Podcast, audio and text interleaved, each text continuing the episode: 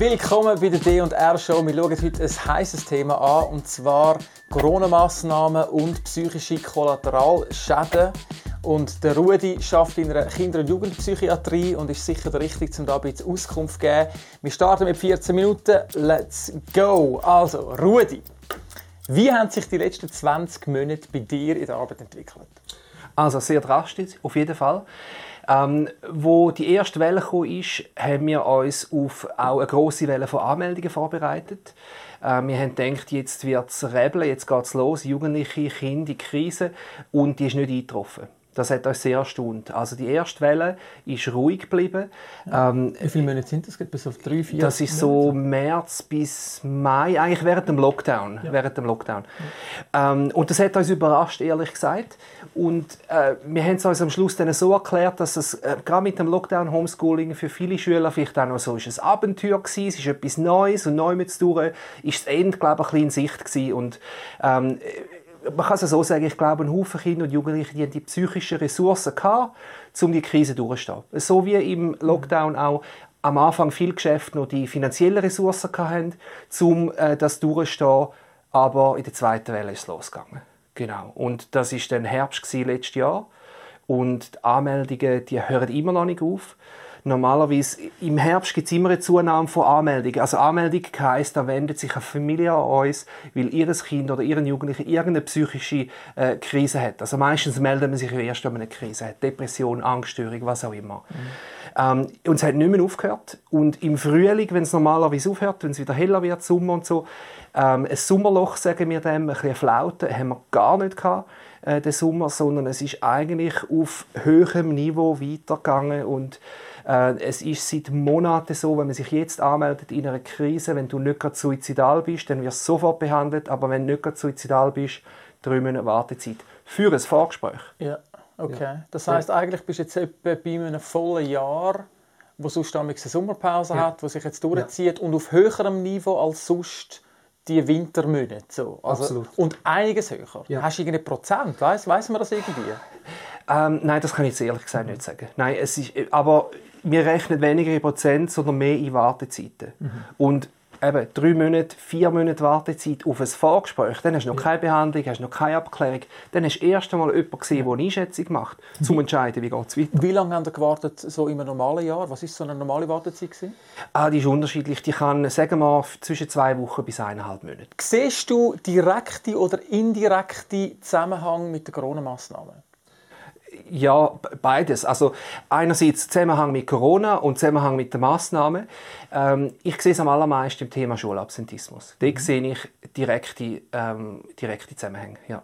Okay, wie, wie, wie, zeigt sich das? Wie wirkt sich das aus? Was sind da ja. die Ausgangslagen? Also Schulabsentismus, das ist Kinder, Jugendliche, die aus irgendeinem Grund ähm, regelmäßig oder zunehmend in der Schule fehlen, wo jetzt nicht eine körperliche äh, Erkrankung oder so dahinter steckt, sondern wo man so eine Art wie nicht weiß, warum. Ja. Und, und wie, wie trace ist das zurück? Also wo, wo ist irgendwie ein Ursprung von dem? Jetzt im Zusammenhang mit Corona, hat das mit Lockdown zu tun? Hat das ja. mit Unsicherheit zu tun? Also ich bin seit zwei Jahren bin ich ganz intensiv an dem Thema dran, habe einen Haufen Gespräche auch mit Familien, mit Kindern, die eben nicht in die Schule gehen. Und das hat angefangen ähm, äh, ganz klar nach dem Lockdown. Ähm, Sommer ist es noch ruhiger gewesen. Und weil jetzt ist zurück in die Schule, ist noch gegangen, es war ein bisschen Schonprogramm in den Schulen teilweise, ist nicht mal sicher gewesen, gibt es Noten oder nicht. Ähm, genau, dort war noch ruhiger gewesen, aber im Herbst auch wieder mit der zweiten Welle, dort ist es richtig losgegangen. Und, und ich glaube, ganz viele verschiedene Gründe. Einer ganz sicher ist der Lockdown selber.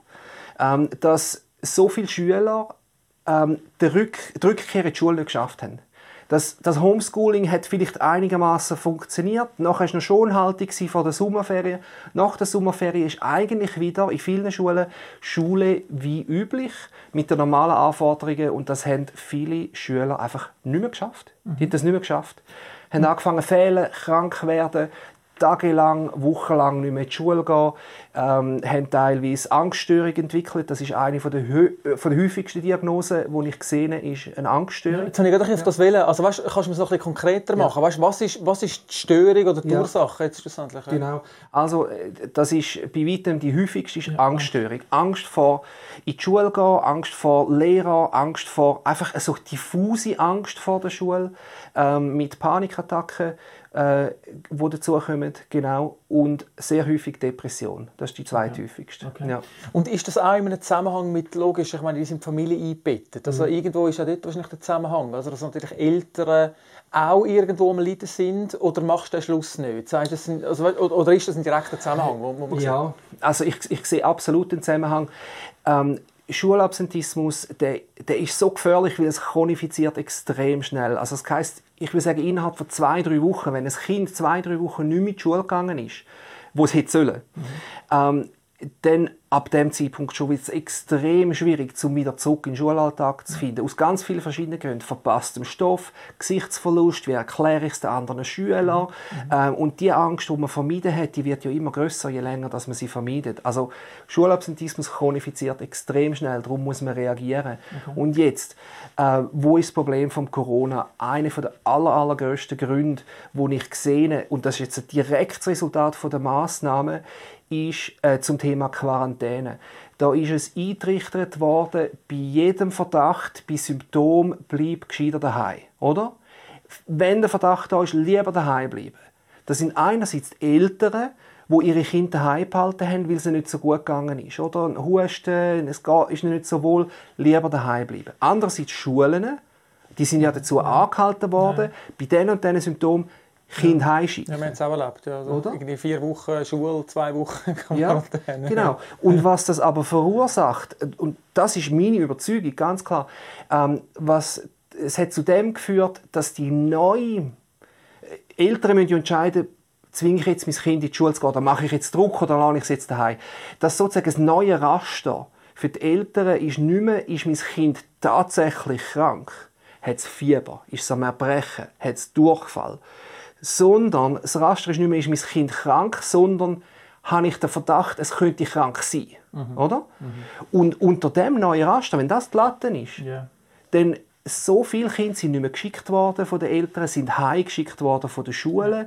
Und das hat dazu geführt zu langen Fehlzeiten und und das ist dann bei den Kindern, die vielleicht psychisch eh ein angeschlagen sind, das ist Gift, oder? Einsamkeit, Ausschluss. Ja, und danach hast du zehn, zehn Tage daheim legitim und, und die schaffen es nicht so. Okay, wir haben noch 6 Minuten 31 Sekunden Zeit. Wo siehst du ähm, weißt, konkret auch einen Hilfeansatz für das? Also, ich meine, Mhm. irgendwie, die bestehenden Massnahmen die werden noch ein weiterlaufen, Ja. oder? Also gehen wir davon aus, dass das irgendwie, wenn die Massnahmen vorbei sind, dass sich das dann einfach wieder wird irgendwie lösen oder ist das ein Kollateralschaden, wo du denkst, das wird potenziell die nächsten 5 bis 10 Jahre jetzt einfach irgendwie mit? Also ich, ich hoffe schwer, dass es nur, nur temporär ist, aber die Kinder, die jetzt drin sind, die, die tragen das noch Weile mit, da bin ich überzeugt davon.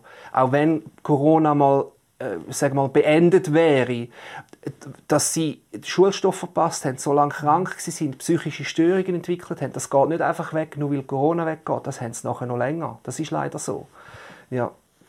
Okay, und nochmal geschwind, also für all die, für all die Kinder und Jugendlichen, die du jetzt betreust, ähm, was hast du für Lösungsansätze, um jetzt wirklich in dieser Situation umzugehen? Also ich darf es fast nicht sagen, aber der Lösungsansatz, gerade jetzt bei Schulabsentismus insbesondere, ist gesunder Menschenverstand. Und gesunder Menschenverstand bedeutet, dass man sich nicht immer an die Regeln hält, die sagen, bei dem und dem Symptom heimschicken. Und das ist etwas, was ich übrigens auch Schulen sage. Ähm, wenn ein Kind immer wieder fehlt, jeden Montag, jeden Dienstag, da einen Tag, da drei Tage, immer wegen Corona-Symptomen oder möglichen Corona-Symptomen, irgendwann nach 20 Tagen, nach 10 Wochen musst du sagen, es ist nicht wahrscheinlich, dass das Kind jede Woche Corona-Symptome zeigt. Sondern das ist etwas anderes. Und dann den Mut hat, zu sagen, weißt du was, du kommst jetzt trotzdem. Genauso bei den Eltern auch. Dass Eltern wieder Mut haben, zu sagen, hey, das kann nicht sein, dass mein Kind jede Woche wieder unter Verdacht steht, dass es Corona hat. Da ist etwas anderes los, auch wenn Symptome äh, auf der Liste sind. Und sagen, und jetzt schicken wir das Kind, das kind trotzdem. Das heißt auch in anderen Worten, für ganz viele Eltern, die sind extrem verunsichert, die trauen sich auch nicht mehr Kind in die Schule zu schicken und sagen, du gehst jetzt, auch wenn es dir nicht 100% gut geht. Also das ist eben Thema gesunder Menschenverstand und, und gerade ähm, Neumetsdauer schon auch ein bisschen gegen, gegen die Vorschrift bei Symptomen heimschicken. Ja. Gut, gesunder Menschenverstand ist natürlich auch einer, der ist unglaublich schwierig zu definieren. Ja, klar. Weil, oder, ich merke mehr und mehr, die Leute haben einfach gerne, wenn steht Schritt 1, Schritt 2, Ja. Schritt 3 und, und nichts sonst. Ähm, nur, nur eine Frage ein auf die Zukunft. 3 Minuten 56 Sekunden. Wie siehst du die Entwicklung so für die nächsten so sagen wir mal fünf ja. Jahren, mal so die unmittelbar, also, ja, nicht unmittelbar, mhm. aber wie, wie siehst du die Entwicklung? Also äh, es ist traurig, aber mein Job ist sicher. Ich glaube, das ist, das ist mein Fazit. Ähm, das Kinder- und Jugendpsychiatrie ist extrem gefordert jetzt und die wird auch noch lang extrem gefordert sein. Ich sehe, wenn man jetzt von Wellen redet, Wellen so von der, ich mache es auf die Seite Ansteckungen ähm, und dann gleichzeitig Wellen von psychiatrischen, psychischen Problemen. Ich glaube, die Welle von psychischen Problemen, die wird noch über Jahre weiter schwappen, nachdem Corona schon aufgehört hat. Von dem bin ich leider überzeugt. Okay. Wenn jetzt Kind hast, wo jetzt wirklich eben Schulabsentismus irgendwo wirklich mhm. einfach irgendwie aus, so ein bisschen von, von, ja, abfallen. Das ist ein böses Wort, ja. Entschuldigung für meine laienhaften Ausdrücke. Wie geht das weiter? Also, bis wann betreut ihr? Also, ist das mhm. bis 16, bis 18? Ja, ach, und, und ja. dann, weißt also, wie geht das weiter?